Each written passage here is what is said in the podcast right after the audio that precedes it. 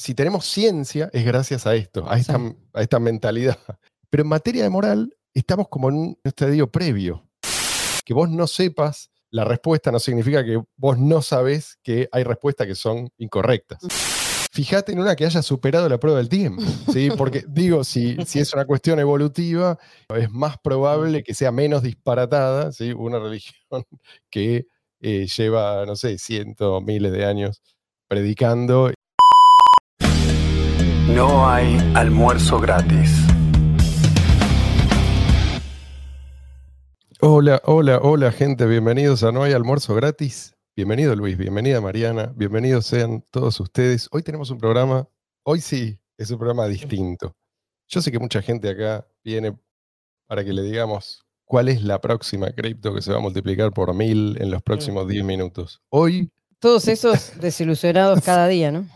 Eso Nunca no, hemos dicho. no le vamos a decir. Eso es solo para suscriptores. La sección suscriptores le vamos a decir si el- la cripto. ¿Se acuerdan que hay una que es, eh, creo que se llama C de Elon Musk? No, ¿en serio? Sí, sí. Bueno, Eh, Anda muy bien, ¿eh? Porque vos imaginate que si es por volumen, si es por cantidad o por masa incluso, creo que no hay, no hay nada más La valioso escasez. que Por masa. Elon Musk que haga un hijo. claro, sí, sí, sí. sí. Si te tiene, no Sí, sé sí. cómo, según me imagino que eso depende de la jurisdicción, pero si él te lo ¿En serio que viene reconoce. cripto? Sí, sí. Eh, sí. Pero por eso digo, no es el tema de hoy, así que no nos vamos a, eh, no vamos a profundizar en este tipo de proyectos, aunque son respetables. Tengo un montón de amigos que tienen montones de monedas de este tipo. Este episodio está editado en la versión larga. Hablamos del ETF de Teletubby. Entre Para otros. suscriptores, sí. Y en la versión larga digo mi noticia, que hoy no puedo decir. No, no, es que hoy, es- hoy es un tema eh, serio. Creo que amerita una dedicación exclusiva. Es más, dudo que lo terminemos hoy. Yo sé que hay gente muy emocionada porque, qué sé yo, que el precio, que se va a la luna, que no, que se va a Júpiter. Hoy no nos interesa. Hoy nos vamos a elevar. Y si nos quedamos solos, que así sea. se nos fue Luis. No me dejen solo literalmente a mí. Ahora falta que se levante mañana. Hoy vamos a hablar de un hito, creo que en la historia de la humanidad, pero que pasó desapercibido. Y a, a mí me sorprendió, porque en el momento en que, y vos fuiste testigo, testigo se dice, ¿no? Testiga. Testiga. Por suerte ya. O testigue. Y- pero esto es algo que suele pasar. Digo, en su momento fue el gran descubrimiento. Che, listo, ya está, solucionamos el tema de la, de la ética, la moral, resuelto definitivamente. Una moral secular, no hace falta apelar a una divinidad, no hace falta apelar a un gobierno. Una no hace- doctrina. claro, no, no hace falta. Mm. Filosóficamente, sí, hemos arribado a una verdad universal. Yo confieso que todavía no, no he leído el libro, No así que Luis, de momento todavía sigo creyendo en el monstruo del espagueti volador No lo vas a leer. ¿Sabes por qué sé que no lo vas a leer? Porque te lo recomendé más o menos hace cinco años. Así que si después de cinco años no te hiciste No, un ratito para leerlo, después de estar viendo series de Netflix, jugando No, videojuegos, ya está, es obvio que no, no va a ser tu prioridad. Así que aprovecha y presta atención. No, pero eh, ya estoy llegando a los 30. Entonces ya. Ah, está bien, está bien. Estás, estás sí. Ah, perdonado. más Sí, al fin y al cabo, yo, yo descubrí esto cuando Estoy llegando a los tenía- 30. ¿tiene, ¿Cuánto tenés? tenía más de 30. 20 29 cumplo este 2024. Sí, Ah, mirá. parece mucho menos, digo Sí, mentalmente, Sí, ¿no? sí, sí, Sí, sí. No, físicamente también. por supuesto. Es un niño. Para nosotros siempre va a ser, seguir siendo un niño. Sí, tal cual, tal cual. Podría ser nuestro hijo. Sí, sí, es verdad. Bueno, sí, técnicamente, sí, El- el- biológicamente podría ser. Y El esto es bebé Herbert Moreno. Suele, suele ocurrir, eh, ¿no? Pasa desapercibido este tipo de grandes eventos a los que muy pocos prestan atención, eh, eventos intelectuales, no sé cómo llamarlo, y después tiene que pasar siglos, por ahí alguien se aviva y dice, che, este, esto fue un antes y un después. ¿Cómo puede ser que nadie le dio bola? Una No vez solo muerto nadie- el autor, ahí Claro, lo claro. reviven. Sí, sí, sí. Pero ¿cómo puede ser que nadie le dio muere. en ese momento? Eh, y no solo no le dieron bolilla, sino que lo atacaron por Hubo eso. rechazo. Sí, sí. Bueno, esto por eso es, es una historia que se repite. No es nada nuevo. Bueno, pero contá de quién estamos hablando y todo. Bueno, estamos hablando de eh, El libro que vamos a comentar, yo lo que hice fue un buen resumen. ¿sí? Un resumen de un resumen para tratar de meter todo. Creo que en dos episodios nos va a entrar un libro que se llama en inglés Universally Preferable Behavior, a Rational Proof of Secular Ethics. Esto significa en castellano, conducta universalmente preferible, una demostración racional de la ética secular. ¿tá? Yo creo que todos alguna vez, por ahí algunos después se olvidan, ¿no? pero en algún momento te hiciste esta pregunta. ¿Qué es, qué es el, el bien? ¿Cómo se define? ¿Y por qué debería, si no me convence una definición, por qué debería creerle a tal o a cual? A este que me dice, no, es por acá, o este otro que me dice, es por acá, si ninguno me convence, si ninguno respalda esta afirmación con buenos argumentos. Y si vos decís esto, por ahí del otro lado te dicen, ok, no tengo buenos argumentos, pero lo mejor que te puedo ofrecer es seguir a tu conciencia. Ahora, si yo no estoy seguro de qué es lo correcto, ¿cómo seguir a mi conciencia? Decir, bueno, no sé, ¿no? si soy honesto. Elementos para el discernimiento. Exactamente. Entonces, una persona que se encuentra en este punto Dilema. de su iti- itinerario intelectual se va a preguntar, como tantos se han preguntado a lo largo de la historia, y quizás todos en algún momento, si no hay justicia divina, entonces todo está permitido. ¿No? Esto es lo que a mí me obsesiona, y no es, que- no es una obsesión que se me pasó en algún momento, como a veces, eh, qué sé yo, uno se le mete alguna inquietud en la cabeza de chico y después eso pasa. Pero esto no, porque las implicancias eran terribles. O sea, el, el modelo a seguir, ¿cuál es entonces? ¿El de Gengis Khan? O sea, Sobre todo porque viendo la, la- la injusticia que hay en el mundo, a veces a uno le, le- le dan como ganas de mandar toda la mierda. Y, y- ahí, y ahí es cuando comienza, digamos, a influir el, el nihilismo, ¿no? O sea, si, si claro, nadie le presta atención a la moral o, o Claro. para nadie tiene valor, ¿cómo hago para que siga teniendo valor para mí? claro. Y si vos no podés convencerte, ¿cómo vas a convencer a otro? El, el nihilismo o el, o el cinismo, pues que diría yo que están muy Sí. emparentados. Son dos caras de la misma moneda. Claro. Los que tienen fe religiosa, cualquiera sea la religión, tienen la cuestión bastante resuelta. Sí, hasta cierto punto. Tienen un libro, sí, por lo menos tienen sí, un libro escrituras a Ujú. cuales seguir, tienen jefes de la iglesia o los, Mm, o los ministros de la iglesia que los pueden orientar. Tienen, o sea, hay como una estructura dentro de la cual se manejan para estas cosas. O sea, esto está bien, está mal. ¿Qué dice Dios? ¿Qué dice Jesús? ¿Qué dice la Biblia? ¿Qué dice el- la Torá o lo que sea? ¿Qué dice? ¿Qué, tengo que hacer en esta situación? Se puede consultar de alguna manera qué a pasa ese con tipo el- de... O, o- o El no incluso Por eso. si no son personas, eh, ¿cómo, es que se dice? Practicantes. Si no leen activamente, al menos tienen de dónde beber, ¿no? O sea, Claro, eso es lo tienen- que digo. Saben de dónde, de dónde escuchar. Y Claro. bien sea, porque están las personas que son practicantes y hay personas que capaz son, son deístas o teístas que creen en Dios, pero no se afilian y aún así escuchan, eh, incluso a veces escuchan de varias fuentes a la, a la vez. Claro, pero tienen su material de consulta, por decirlo de alguna manera. ¿no? Es Y- lo que hacen es consultar a una autoridad. Y está bien, si no tenés, si- o sea, si la alternativa es nada, obviamente quédate con eso. Pero, ¿qué pasa con la gente que no tiene fe? Claro. Hay mucha gente y cada vez más gente. Por ahí eso en algún momento, ¿no? El péndulo de la historia, ya sabemos, eso cambia. Pero digo, en el siglo XX vimos que mucha gente abandonó la fe Sí. y se entregó a qué? Al estatismo, porque Sí. no había una alternativa. De vuelta, este es el peligro. Y entregarse al estatismo es otra forma, digamos, de entregarse a los más bajos instintos. ¿Qué es lo que, al fin y al cabo, se te propone? ¿Cuál es el modelo a seguir? ¿Cuál es el ideal? No hay un ideal. O sea, lo mejor, sí, desde esta perspectiva, es Gengis Khan, un tipo que conquistó prácticamente todo el mundo conocido por él, que tuvo qué sé yo cuántos miles y miles de hijos, mató al que se le cantaba por capricho, que comió y bebió todo lo que quiso. O sea, ¿ese es el modelo a seguir? ¿Por qué? Y por- si vos me decís, no, no es el modelo, ok, ¿por qué yo debería comportarme como algo distinto a un chimpancé? O a un Gengis Khan, que es como un gran chimpancé. No, un chimpancé súper poderoso. Los que no tienen fe, ni tienen tampoco un- una ética racional, son potencialmente seres peligrosos. Esta es la conclusión que uno saca. Y si no lo son, bueno, es porque son irracionales. Este es el peligro. Mm. Vos tenés, acá tenés un angelito y acá un diablito, ¿y quién hace contrapeso de ese diablito si no hay un angelito? Claro. No. Entonces, en, en un mundo, Como que la persona se queda ante ciertos dilemas morales, se queda sin una brújula, sin un Absolutamente, norte a absolutamente. ir.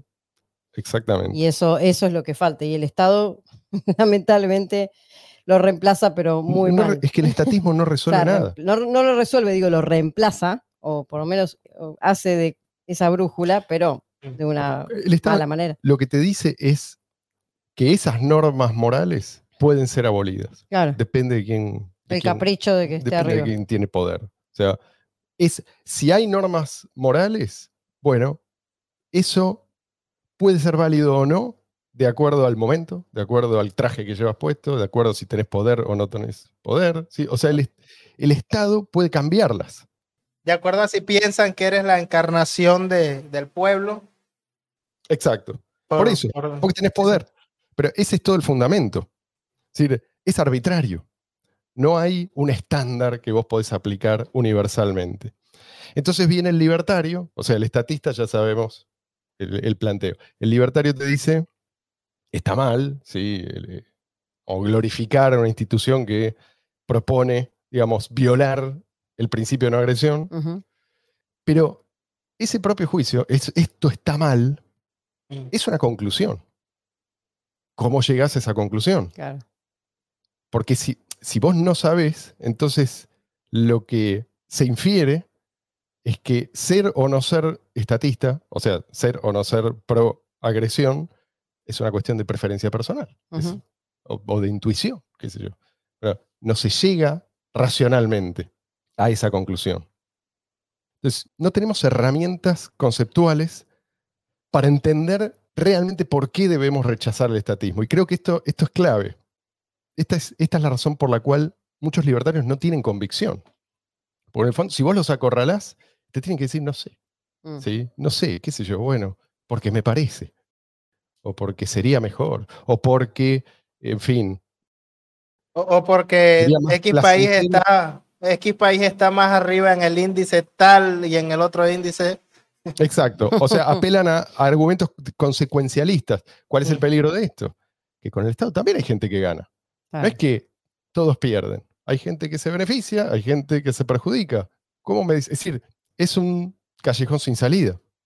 Bueno, hay muchos libertarios igual que son a, la su vez este, creyentes. Sí, Y sí, entonces utilizan, digamos, sí, sí, es verdad. herramientas de los dos lados, utilizan herramientas de, de los dogmas religiosos a los que ellos, en los que, cuales ellos creen y utilizan también la parte racional del libertarianismo, digamos, como, Sí, sí, como filosofía. claro, pero, pero- lo- o sea, la mezcla de las dos cosas les pero sirve los para... argumentos económicos son consecuencialistas. Sí, pero por eso, la otra parte, hay algunos, hay, hay mu- o sea, Tom Pero incluso esos, Miguel Ancho Bastos, hay varios. absolutamente, no se basan en una demostración racional. No, ¿sí? no, Sí, no, no. Los estatistas tampoco, eh, ojo, pero digo, a los estatistas no les importa, porque en el- cuando vos los acorralás o cuando vos insistís en preguntar, al final te dicen, no, bueno, esto depende de quién tiene poder en cada momento. De eso depende. ¿sí? Que, ¿Cuál es el comportamiento aceptable? Y nada más. No es eso lo que te dicen los libertarios. Y sin embargo, a muchos les falta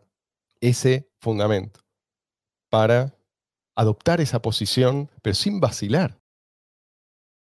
Bueno, hoy les voy a contar cómo encontré la respuesta. ¿Viste la luz? Sí.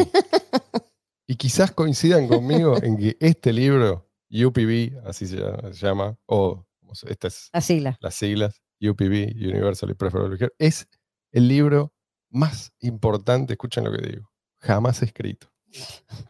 Y no es que yo quiero, viste, levantar la expectativa, es, es- es lo que yo pienso. Para mí fue lo más cercano que una persona no religiosa puede aproximarse a esto que vos dijiste, a una especie de revelación. No, pero es verdad que yo coincido que haberlo leído para mí fue es un antes y un después también. A tal punto que después de leer algun- algunas pocas páginas, uno tiene la sensación de que el resto no hace falta. Sí, sí. Es como, uno hace un clic. revelación empezás a pensar no de esa manera. Revelación, es revelación porque es algo que vos ya sabías y no es algo que alguien te trae, ¿no? Y que es totalmente foráneo y que tenés que hacer un esfuerzo por entender. No. Es algo que vos descubrís de alguna manera que ya lo sabías. Creo que esto es lo que lo hace tan curioso, ¿no? Porque uno dice, si esto no es tan complicado, es cuestión de hacer este clic, entonces, ¿cómo puede ser que recién ahora, después de tantos siglos, ¿no? Pues los filósofos lucharon con esta cuestión durante milenios, no siglos. Muchos. A mí lo que me pasó fue que, o sea, te enseña como a, a razonar de cierta manera y una vez que haces ese camino, ya para cualquier ejemplo Sí. que se te plantee de la vida cotidiana o, de, o dilema moral, eh, ya aprendes a razonar de esa manera y entonces lo, podés llegar Sí, a una conclusión más ¿Viste cuando aprendes sí, una, fórmula matemática o algo o lógica, este, bueno, es ese tipo de ejercicio mental este, es lo que te al- al- por el cual te lleva. A por lo menos esa fue Sí. mi experiencia. Pero para mí, más importante que su aplicación a dilemas morales, a esas cuestiones, viste, que esas cosas que nunca pasan y que siempre se discuten, los filósofos, más como un entreten- entretenimiento que otra cosa, digo, para juzgar lo que es violación cotidiana. Sí, sí, y la gente no reconoce. ¿Cómo hacer que la gente reconoce, reconozca que esto que se les presenta como la normalidad es injusto? Las leyes, las leyes físicas, hoy nos parece obvio que son, digamos que son universales, tienen que ser universales, si no, no son válidas. ¿tá? Tenemos, si tenemos ciencia, es gracias a esto, a esta, a esta mentalidad. No es algo que siempre tuvimos, hubo una revolución científica en algún momento, ¿sí?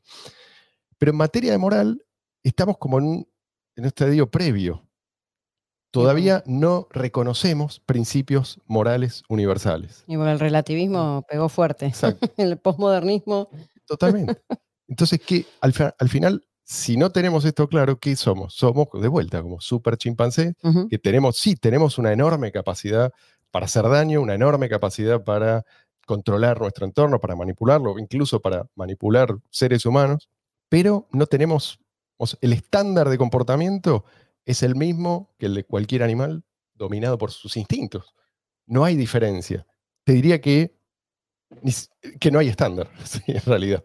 Sí, porque el- para los animales no hay un estándar. Hay una reacción. ¿sí? Me comporto no de acuerdo a un estándar y comparo ¿no? cómo me podría comportar yo o cómo me estoy comportando con ese estándar. No, no existe eso. ¿sí? Hago lo que me conviene en el momento. Y peor aún en estos tiempos, porque esto también es algo que muy de, de los tiempos, por, por algo hiciste referencia al posmodernismo, ujú. la propia idea de una verdad es algo que está Sí, eso es lo que ¿no? Justo iba a decir eso. como en- en cuestión. Cada uno En- tiene su verdad. Exactamente. Ni hablar si se trata de una verdad moral. Imagínate si se está cuestionando, no sé, la- las verdades este, matemáticas. Entonces, si vos decís, no, no, no, hay una verdad, ¿sí? se puede acceder a esa verdad, esto se ve como un planteo totalitario. Sí. Más que nada, vos estás tratando de abordar una cuestión moral, ¿no? En realidad es todo lo contrario. Es todo lo contrario. Hay humildad en admitir que en realidad vos tenés que apelar a un método que no tiene en cuenta tus deseos ni tus necesidades. Es un método objetivo. Claro. Que para tal situación, bueno, vamos a poner a prueba este método, a ver a dónde nos conduce. Y no sé si eso me va a convenir a mí o no, pero Exacto. ahí Pero vamos me a va a convenir en el sentido de que respuesta. si quiero diferenciar lo verdadero de lo falso, entonces me conviene. No, después, si lo Claro. verdadero resulta Si que. yo quiero que me- la verdad sea lo que yo quiero, no, me va a convenir. Exactamente. Esto no favorece a nadie en particular. Claro. ¿Mm? El totalitarismo se asocia a lo contrario, ¿sí? a la idea de que cada uno tiene su verdad. Y como cada uno tiene su verdad, la única forma de defenderla como es por medio de la A fuerza la bruta. fuerza.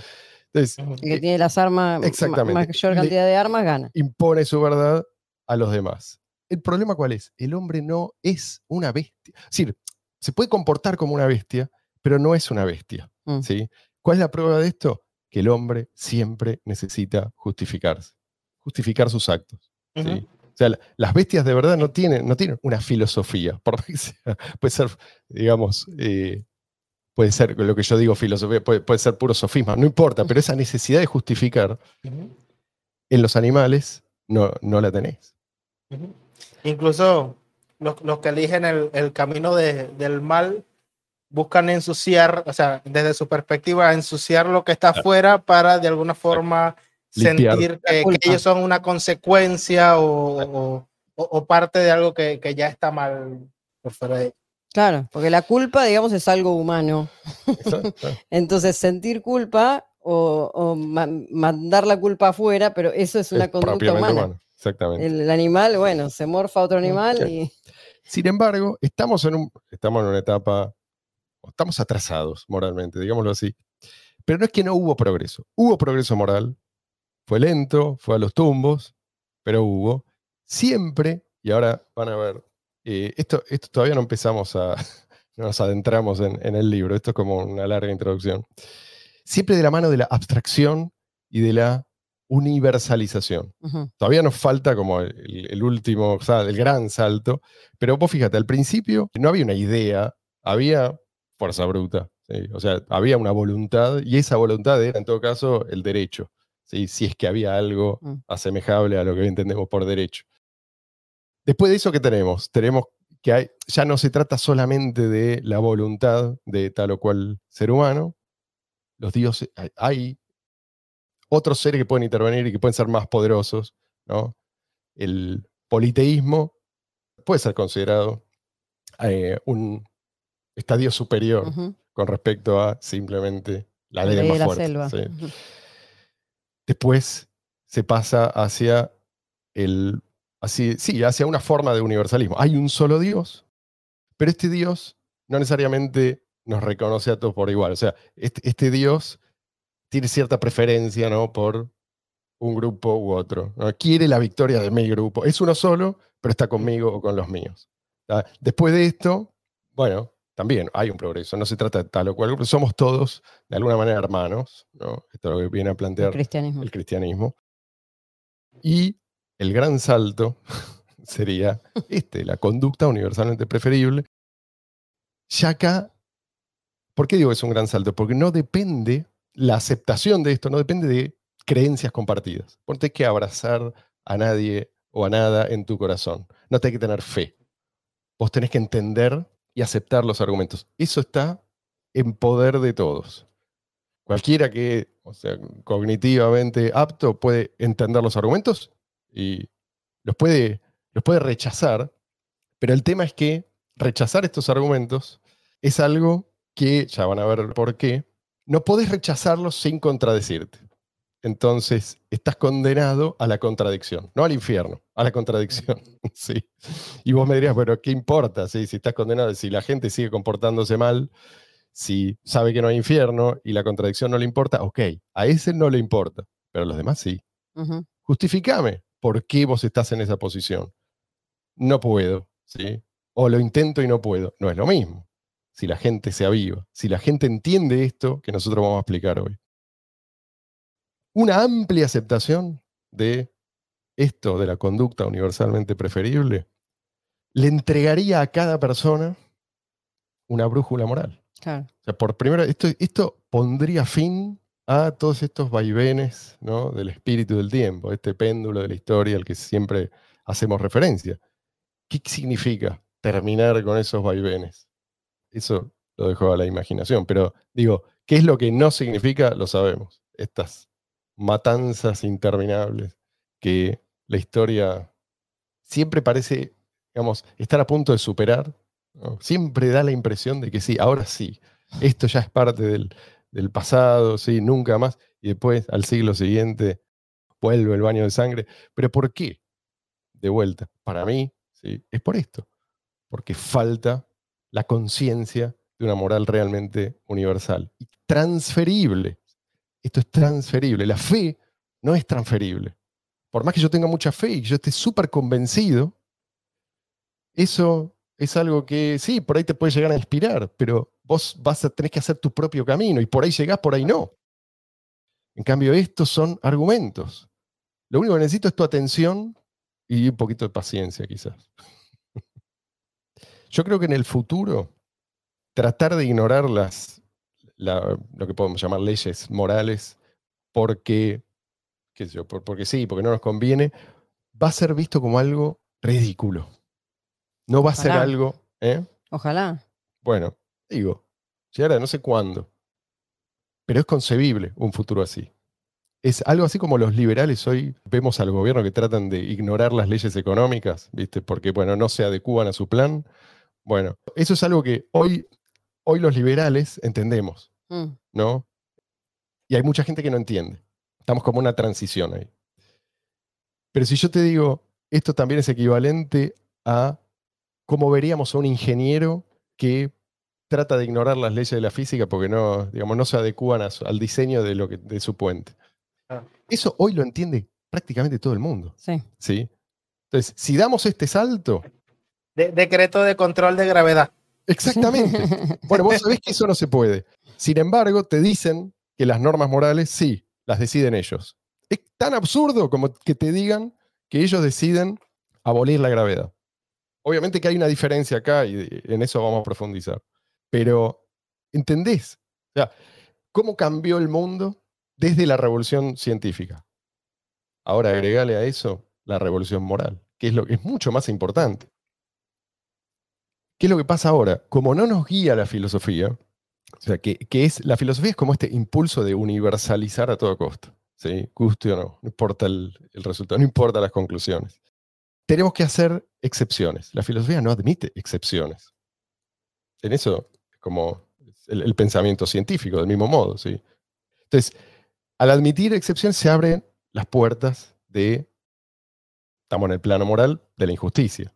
Entonces, se abre la puerta a lo que hablábamos la vez pasada, la competencia, no por quién tiene razón, sino por quién es. A ver, ¿quién puede acusar al otro de estar aprovechando una excepción? Pero no porque es una excepción, sino porque esa excepción no me sirve a mí. Yo mm. quiero que sea la excepción que a mí me conviene. ¿sí? Entonces empieza este, esta competencia entre... Nosotros decimos sacerdote, pero me refiero al tipo humano, sacerdote, no, no al sacerdote literal, ¿sí? no sé, un tipo con sotana. Eh, y dentro de este esquema, lo único que no se cuestiona es la legitimidad del poder coactivo no se cuestiona aún entre los libertarios. Mm. Porque vos podés decir, bueno, eh, es ilegítimo. ¿Pero por qué? Porque no tiene suficientes votos. ¿Cuál es la razón por la cual vos te opones? Y si haces, si seguís preguntando, la inmensa mayoría de la gente se queda sin respuesta. Nunca se eliminan estas contradicciones. Por un lado, porque no hay interés. ¿sí? De un lado, obviamente no hay interés, porque e, estas excepciones son las que hacen posible que el poder sea tan inmenso y que dure tanto, y que esté en tan pocas manos. Pero del otro lado, no tenés gente que tiene herramientas para defenderse. O sea, mm. no hay un método para eliminar esas contradicciones. ¿sí? Entonces, de vuelta, espiral de pureza. ¿Quieres quieres más puro, ¿no? Eh, o más inescrupuloso, digamos, a la hora de señalar al otro como el impuro. Es esto lo que, lo que termina pasando. Vamos, es un juego de poder. Si hubiera esta conciencia de que en realidad ese poder es ilegítimo y el por qué, entonces queda eliminado. Toda esta gente se estaría dedicando a otra cosa. No sé a qué, pero toda esa energía dedicada a ganar ¿no? posiciones y espacios de poder, estaría dedicándose probablemente a actividades más productivas. ¿Qué opciones tiene la gente que hoy anda, anda a la búsqueda de una brújula moral? Hoy tenemos, bueno, el estatismo, que es, como decir, inmoralidad o amoralidad, ¿eh? como lo quiera ver. Religión, también ya hablamos un poco de esto. La religión, tiene, desde el punto de vista sociológico, tiene una función principal que es mantener cohesionado al grupo. Vos fíjate que las tribus literales, las de pocos miembros, no tienen en general una religión así muy formal, muy organizada, porque en realidad la necesidad de cohesión es obvia. Es algo, vamos, la, necesidad es inmediata, no, es, eh, no es algo, es una cuestión de supervivencia. Supervivencia. Entonces no, hace falta, no hace falta convencer a la gente de que la cohesión es importante, que es lo que, un poco lo que hace la religión. Y, diría también que la, abstracción no es tanta porque no, no son tantos los valores morales que necesitas traducir, porque la, vida en cierta forma es más, más sencilla, o, las necesidades a, a satisfacer son eh, más, más básicas. Exacto. Entonces, el, de la religión es, el de la religión, digo, formal, organizada, tal como la conocemos nosotros, es el camino de la prueba y el error, es el camino evolutivo, ¿no? Se llega, se, obtienen respuestas, pero no necesariamente vas a tener una religión que, eh, digamos, llega a una respuesta y después todos los demás, los que abrazan otras religiones, dicen, sí, sabes, tenés razón. Eso no ocurre. Sí. O sea, hay muchas, algunas prosperan, otras no, aparecen, desaparecen, y abrazar una u otra no depende, depende de la fe, ¿sí? O sea, de algo que vos no, no podés transmitirle al otro a través de un argumento. Dicho por los mismos religiosos. Sí, Necesitas la experiencia. Pero bueno, tiene otra función también, vos decías, la cohesión del grupo y también la transmisión de valores, ¿no? O sea, tiene, tiene como esa función. Absolutamente, absolutamente. Pero una cosa es la transmisión, otra cosa es la explicación de los fundamentos. los argumentos. Sí. Y de alguna forma también reduce lo que es la incertidumbre, que es una, una cuestión humana que cuando no tenemos respuesta necesitamos algo que. Exacto, bueno, de eso se trata. Pero en moral, lo que tenés es gente que te dice, esta es la respuesta, aún si no sabe si es la respuesta, aún si no tiene realmente estudiado el asunto. Eh, o lo estudió, pero no sacó ninguna conclusión válida, pero te dice, esta es la respuesta. ¿Por qué? Y vos, pero no la encontró. Pero eso no quiere decir que no hay respuesta. Perdón, una cosa que quería decir de antes, cuando hablaste del tema de las excepciones, que te van a decir en los comentarios, vos dijiste, en la ciencia no hay excepciones tampoco, y en la ciencia, o sea, en, las ciencias exactas a veces sí hay excepciones, digo para... En las no exactas. No, y en las ciencias exactas también. Ahí ves, ¿Eh? viste que tenés excepción a la regla. O sea, en, biología, en un montón de cosas tenés la excepción. Pero la biología no es una ciencia exacta. Bueno, está bien. Entonces, listo, no, no, no, digo nada. No, porque hay, no, no, está bien, no, pero está bien lo que decís, ¿eh? Pero en las matemáticas eh, y en algunas, en algunas ciencias hay excepciones. Está bien lo que decís, está bien lo que decís. Eh, pero... Digo, para que no te, después no te digan que cuando hablaste de excepciones, acá decís, bueno, esto es una forma de resolver el tema de las excepciones. Sí, pero una cosa es... Ah, pero yo, yo, diría que en la ciencia las excepciones son descriptivas, porque la ciencia busca describir la realidad, no es una excepción tipo... Ah para, para mí aplica la gravedad, pero para aquel sujeto él no cree en la gravedad y por tanto no, claro, e, está, está, libre de eso. Ahora, ahora, ahora vamos a ir a eso. Pero sí, sí, no, es, es importante, eh, no es una cuestión menor. La cuestión es que incluso dentro de la ciencia, vos podés decir que sí, en biología hay, hay excepciones, por ejemplo, pero son siempre excepciones que confirman la regla. Claro, bueno, eso. Eh, es decir, la excepción no te invalida por completo el método. Lo quiero decir, existen las excepciones, pero las excepciones no te invalidan el método científico. No te dicen, bueno, entonces esto, no, esto estoy sí, mal. Sí, sí, A eso iba, pero que las excepciones existen. Digo, para que no haya... No, no, está bien. o, te obliga a replantear, a, a, evolucionar en, en, la descripción. No, no, es, no es la descripción en sí lo que... O sea, la, la, ciencia lo que, busca, lo que busca es encontrar la verdad y no decretarla. Pues. Exactamente. Exacto, sí, este, este es, una búsqueda. Pero de vuelta, eso no significa que hay cosas en, en esa búsqueda, hay cosas que se pueden descartar definitivamente, simplemente porque son incoherentes, ¿sí? O porque la evidencia empírica te las refuta definitivamente. Puede pasar, ¿sí? Que, no, que vos no sepas eh, la respuesta no significa que vos no sabés que hay respuestas que son incorrectas, ¿sí? Pero bueno, ya, ya vamos a entrar en, en tema. Lo que quiero decir a la gente ¿sí? Es, si, no, si no te convencen estos argumentos que hoy, hoy vamos a exponer. Tengo otros.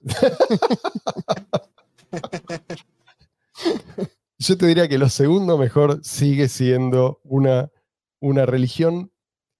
Ahora, yo me siento un poco hipócrita diciendo porque es como, no te puedo decir, mm. lo que te podría decir es, fíjate en una que haya superado la prueba del tiempo, ¿sí? Porque digo, si, si es una cuestión evolutiva, y bueno, es más probable que sea menos disparatada, ¿sí? Una religión que eh, lleva, no sé, cientos, miles de años eh, predicando y, no sé, hay sectas que duran eh, semanas, meses o unos pocos años porque, porque, se autodestruyen. Bueno, estas por lo menos no, no, son autodestructivas, eso está claro. Bueno, y que tampoco una religión que no se base en, en eliminar a la. Bueno, está bien. Como el TEC, eliminar el equipo. O, o, desintegrar, o desintegrar tu, tus lazos importante de la familia. eso, es lo que digo que no pervive. Si, si, la religión lo que te dice es aislate por completo. hay, hay algunas que, hay algunas que perviven y, y, y sí disuelven los lazos con la familia. Pues. Pero bueno. Es, lo, cuando, hablas de religión es lo mismo que hablamos en el episodio anterior, el credo. Está bien, ¿no? Sí, por eso, por eso. Pero vamos a un extremo. Poner que la religión te dice castrate, todos deben mm. castrarse. Listo, esa religión no va a durar, está claro. bueno, hay formas más sutiles de suicidio colectivo. Entonces, aún si vos no tenés, crees que no tenés los mejores argumentos a favor de una religión, es mejor eso que nada. O sea, si, si ante nada y la moral tradicional, quédate con la moral tradicional, aunque no entiendas bien mm. cuáles son sus fundamentos. Ahora, ¿qué pasa si no sos creyente y esto no te alcanza? Lo que te va a mostrar el norte es la filosofía. Y te va a resultar curioso esto, sí, eh, otra vez. ¿Por qué ahora? ¿Cómo puede ser que un tipo recién ahora, con tantos genios que caminaron sobre este planeta y pensaron en estas cuestiones? Y bueno, sí, qué sé yo, en algún momento a alguien se le tenía que ocurrir esto. Este, y además, ojo, si vos sos creyente, esto puede reforzar tu posición. Sí. Porque en realidad lo que te estoy diciendo es, mira, quizás se, se me ocurre ahora, o si Dios puso esta capacidad en vos, de razonar para encarar ese mundo que él mismo creó y que es un mundo racional. Mm. Entonces, bueno, esta es otra forma de arribar a esas mismas conclusiones a las que puedes llegar vía revelación, con él, ¿no? Se me ocurre. Como en, el Nuevo Testamento hay una parte que, dice que aquellos que no les ha llegado el mensaje, Dios le, lo escribió en sus corazones. O sea, cuando habla del mensaje, habla de, de lo que está bien, de lo que está mal, etcétera, y que por eso será juzgado Claro, claro. Pero ponele que eh, esta persona tiene dudas. Bueno, quizás esto pueda reforzar incluso su fe.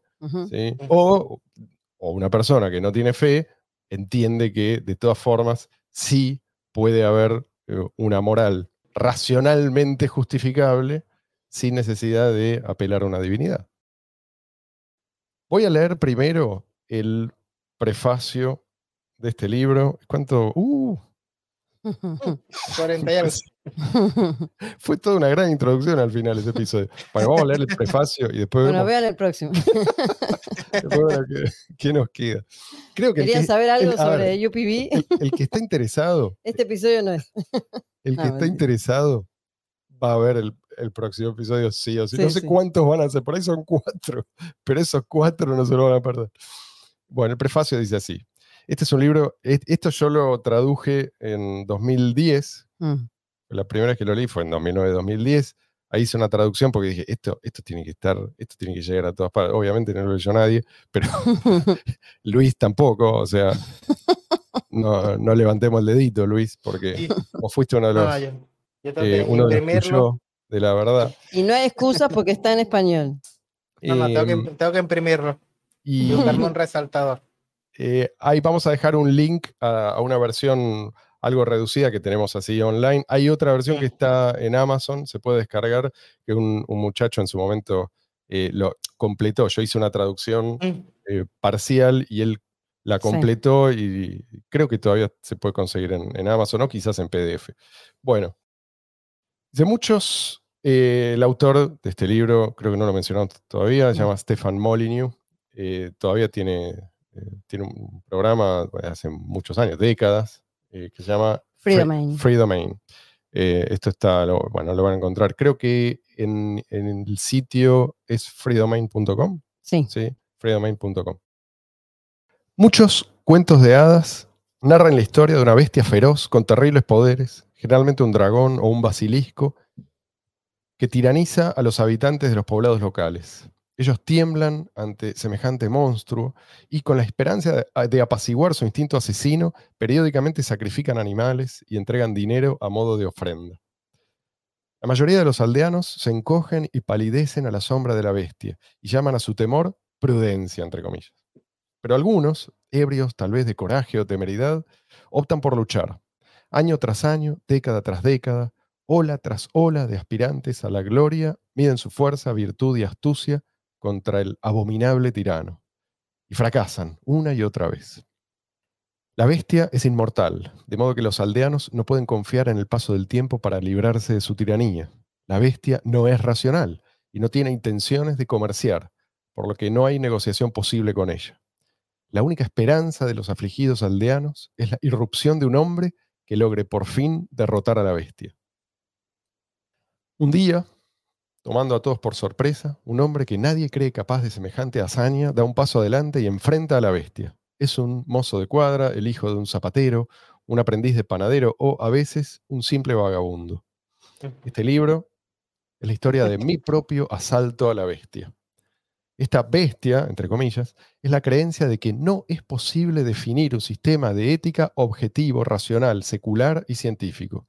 Esta bestia es la ilusión de que la moral debe perderse para siempre en el pantano irracional de los dioses y los gobiernos, y que, carente de justificación lógica y definición, y definición precisa, debe ser impuesta por razones meramente pragmáticas.